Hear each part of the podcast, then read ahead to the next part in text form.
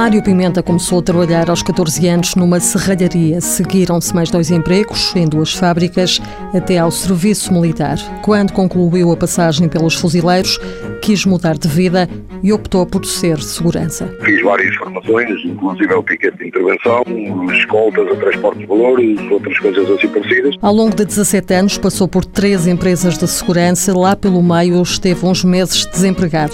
Foi nessa altura que decidiu recorrer ao programa Vida Ativa do Instituto de Emprego.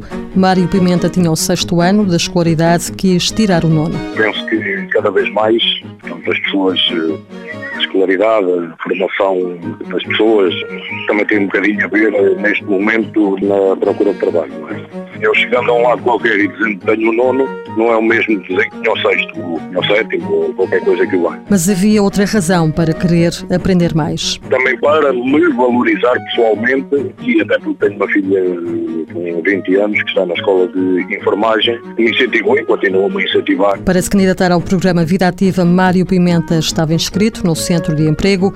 Em cerca de meio ano concluiu a formação e agora, com 44 anos, está a pensar seguir o conselho da filha. Já me disse, tu tens capacidades para tirar o décimo segundo, tens de tirar o décimo segundo. E eu estou a pensar muito seriamente naquilo que a minha filha me está a dizer. Mário Pimenta está sem trabalho desde janeiro, mas no próximo mês espera voltar ao ativo a fazer de novo segurança privada numa empresa.